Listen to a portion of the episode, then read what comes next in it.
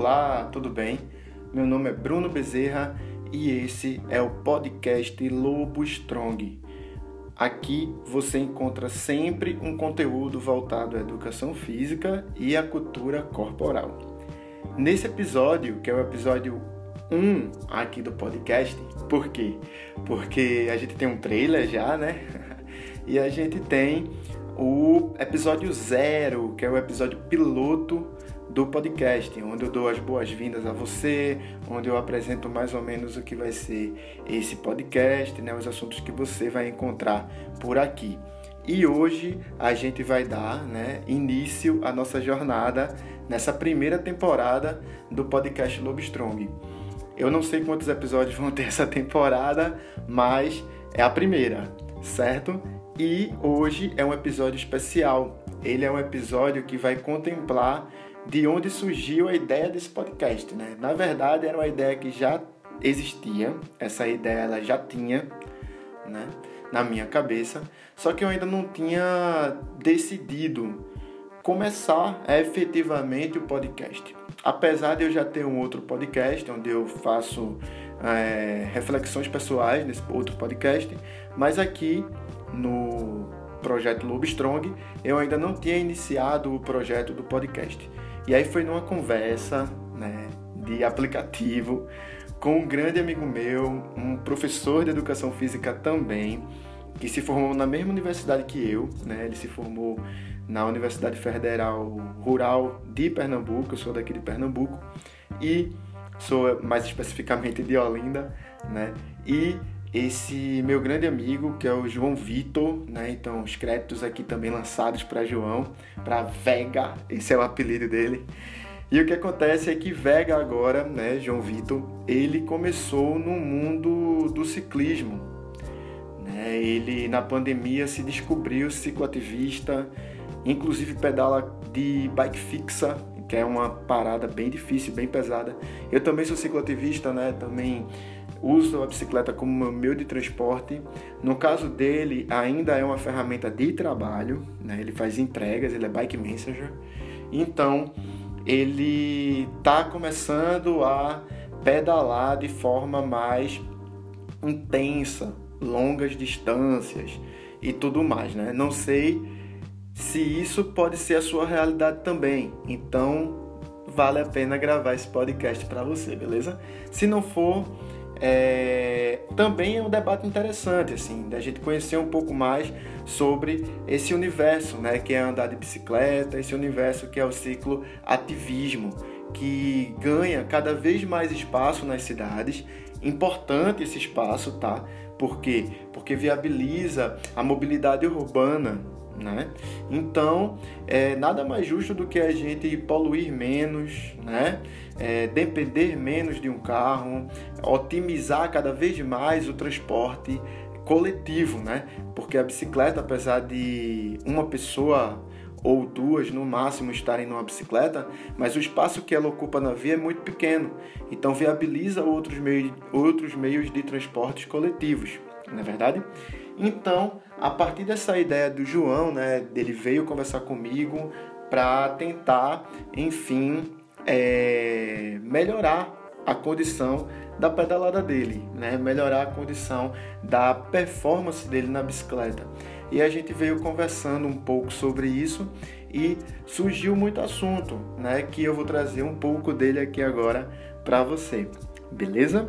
E é o seguinte, é, a grande dúvida do João era como que ele faria para construir né, um corpo resistente, forte, para aguentar grandes pedaladas. Né? No caso dele, ele anda pedalando 70 mais, né? 70 quilômetros mais, ou seja, ele não sabe precisar, mas acredito que ele deve em alguns dias pedalar aproximadamente, né, ou bem próximo assim dos 100 km. Então é muito é muito pedal, né? É muita, muita distância.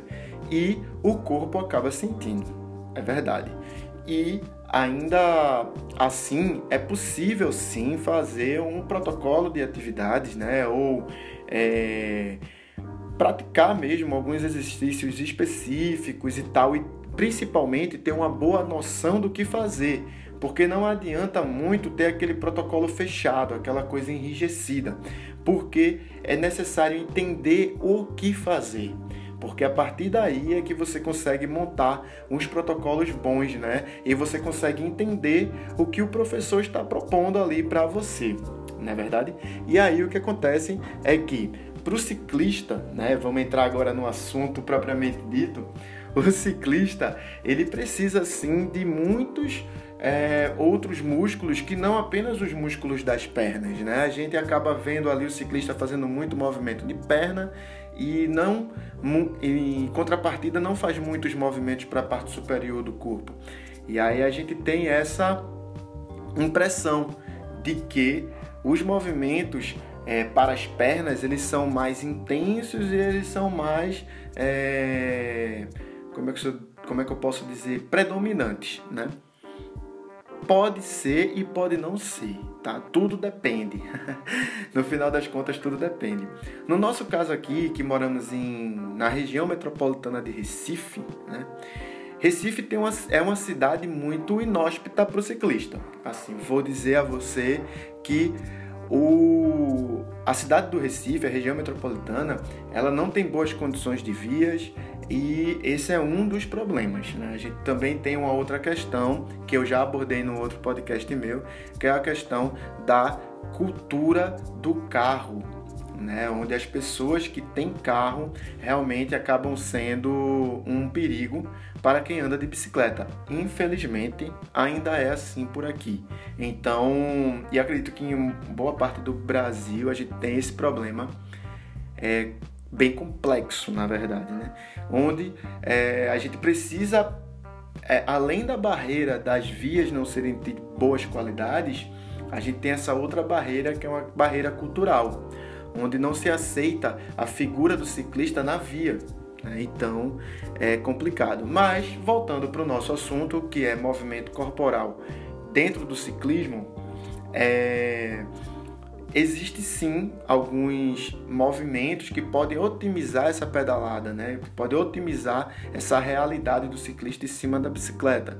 Então pode tornar a vivência mais confortável, a vivência mais proveitosa né? não necessariamente no sentido do rendimento, mas no sentido da ludicidade mesmo, do divertimento enquanto se pedala, porque é todo um contexto, não se pode encarar de forma isolada os fatores que envolvem a prática corporal.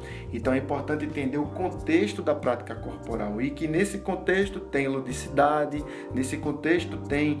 É, efetividade, né? Nesse, que a efetividade ela se expande talvez para outras tantas coisas, mas eu acho que uma outra palavra que pode ser usada aqui pode ser a performance, né? o desempenho, que tá ali né, alinhado. Quando a gente está pedalando poucas distâncias, isso é menos evidente. Mas quando a gente começa a pedalar no caso dele especificamente mais de 70 quilômetros, a coisa muda de patamar. É preciso ter alguns cuidados. Né? Nessa conversa que a gente teve, eu já indiquei a ele a questão do bike fit, ou seja, de se fazer uma profunda análise da postura em cima da bicicleta, né? A anatomia da bicicleta e do ciclista. E essa anatomia, ela é feita em conjunto e ela é totalmente individual. Não tem como a gente pegar um bike fit de uma pessoa e colocar para outra. É muito importante que se entenda isso. Vamos explicar um pouco do que é esse bike fit, né? Para você que talvez não saiba. Para você que já sabe, é bom que a gente conversa mais um pouco, tá? Seguinte, o bike fit ele é realizado com o intuito de melhorar a postura do ciclista em cima da bicicleta. Isso vai desde onde ele pisa, que é no pedal, até onde ele segura, que é no guidão passando por todo o corpo. Então vai dos pés às mãos, passando pela cabeça, postura de tudo. Então o profissional que vai fazer esse aparato, né, que vai fazer essa análise toda e vai chegar às conclusões da postura melhor ou a postura mais adequada naquele momento daquele bike fit especificamente. Por quê? Porque é bom fazer periodicamente é, os, os bike fits né? Porque eles vão mudando, seu corpo vai mudando em cima da bicicleta, você vai consumindo mais caloria, você vai ficando mais forte, enfim, você vai mudando sua composição corporal e isso vai mudar o seu comportamento em cima da bicicleta. Então, o bike fit ele nunca será o mesmo também. Vê que complexo, né? A gente acha que é uma coisa simples, mas não é, é bem complicado assim, é bem difícil de fazer isso. Na verdade, não é tão difícil, é trabalhoso, né?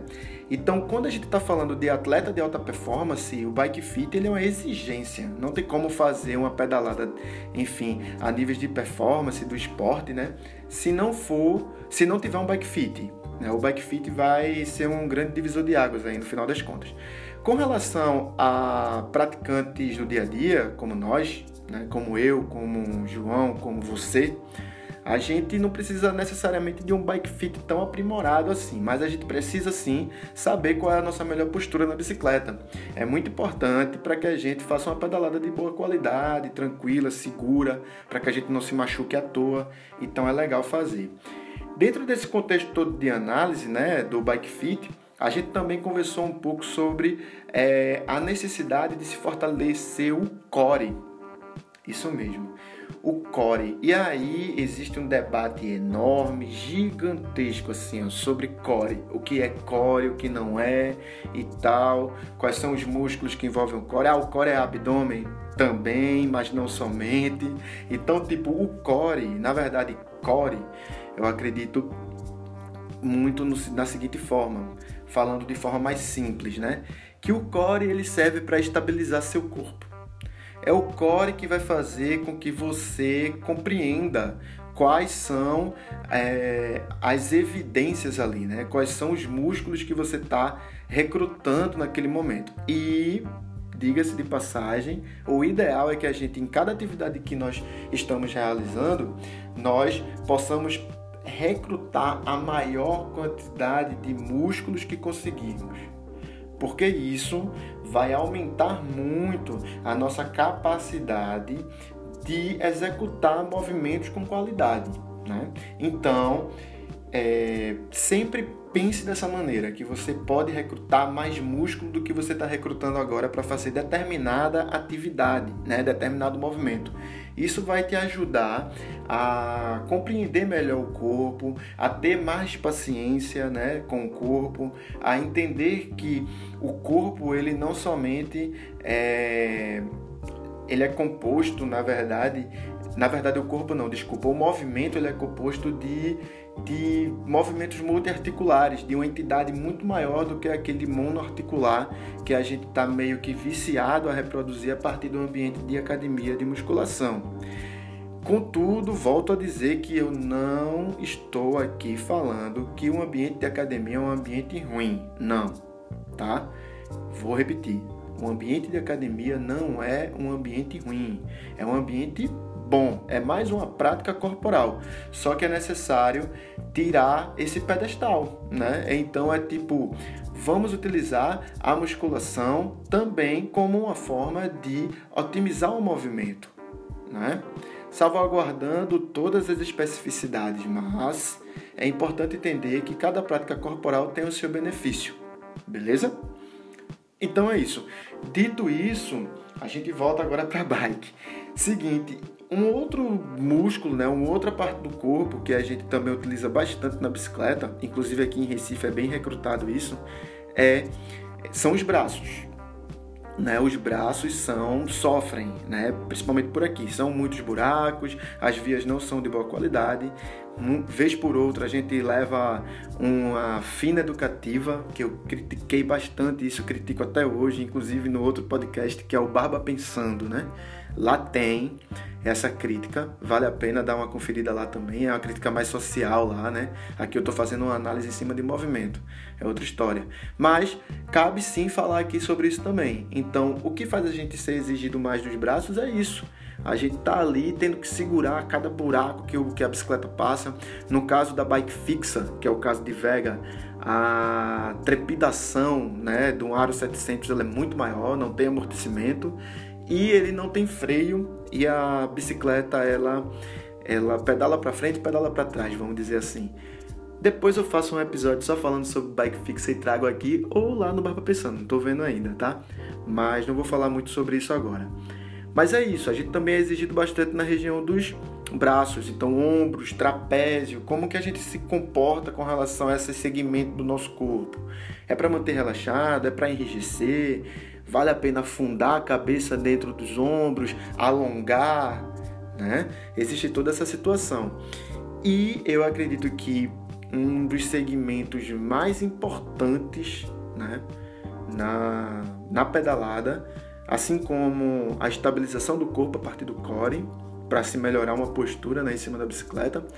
Eu acho que a parte posterior do corpo ela é muito importante de ser trabalhada.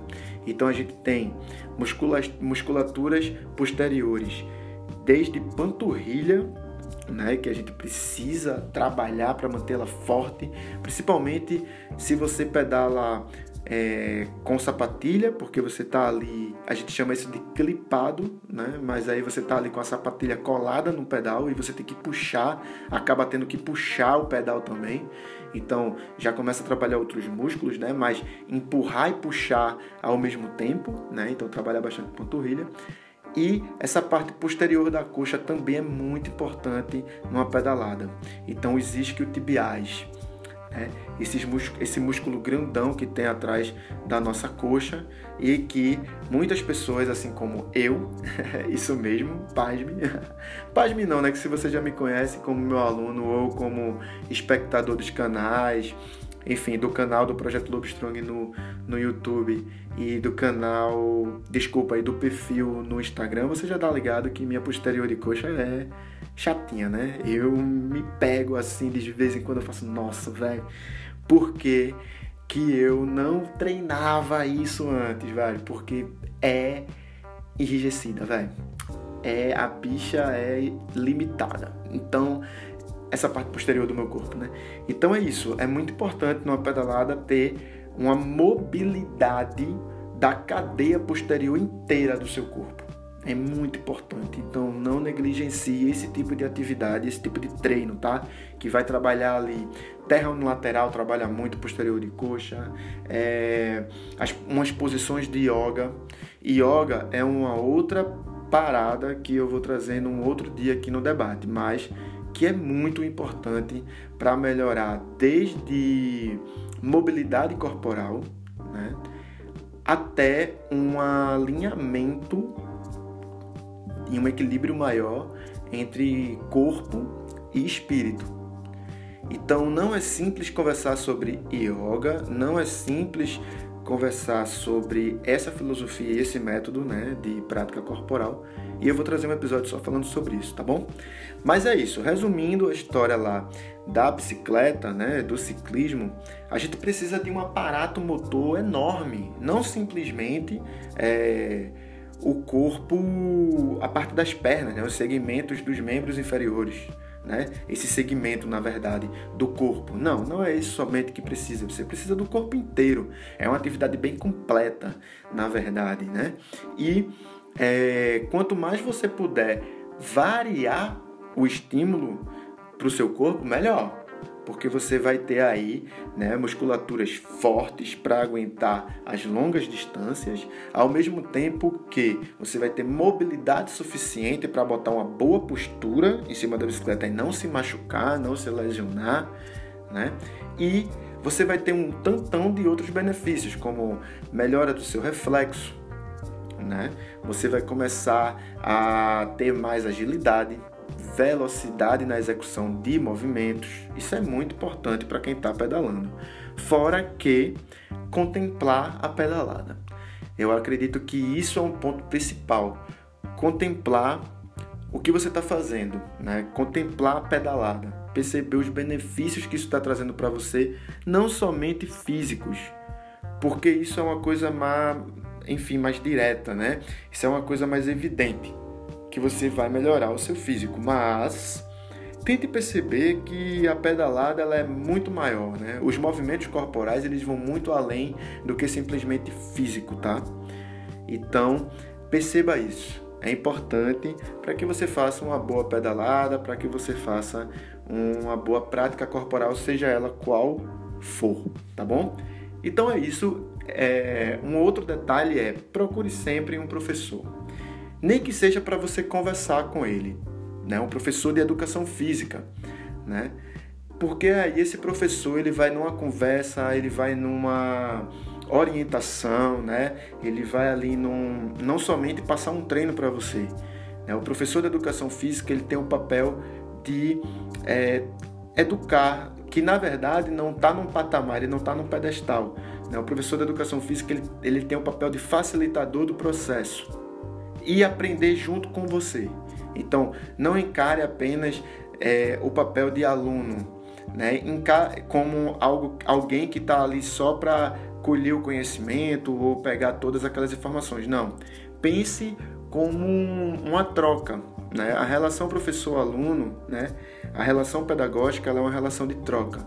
Então procure um professor de educação física, é bacana para você conversar, é bacana para ele te passar muitas coisas, muitas informações que são bem interessantes. Beleza? Então é isso, para não me alongar muito, eu agradeço bastante por você ter ouvido esse podcast até agora, esse episódio, né? Se você gostou e acha que isso pode ajudar uma outra pessoa, compartilha com essa pessoa, é interessante, tá? Para que essa mensagem ela possa chegar a mais pessoas. Lembrando que esse é o primeiro episódio, tá, do podcast. É o episódio número 1 um da primeira temporada, então virão outros, né? Acredito que com uma periodicidade até mais frequente do que o do Barba Pensando, que é um outro podcast que eu tenho, mas é, é, isso. Eu espero que você tenha gostado desse podcast, eu espero que ele tenha te ajudado de alguma forma. E qualquer dúvida que você tiver, manda uma mensagem nas redes sociais do projeto Lobo Strong enfim, que eu vou ter o maior prazer de responder a sua dúvida ou, enfim, de conversar um pouco com você, beleza? Então é isso, valeu, muito obrigado por você ter, ter escutado, desculpa, ter ouvido, né, esse podcast, ele é muito importante, a, a sua audiência é muito importante para o projeto, para mim, enfim, para toda a comunidade do projeto Lobo Strong, beleza? Então é isso, eu agradeço bastante por você estar aqui comigo e a gente se vê no próximo podcast. Abraço.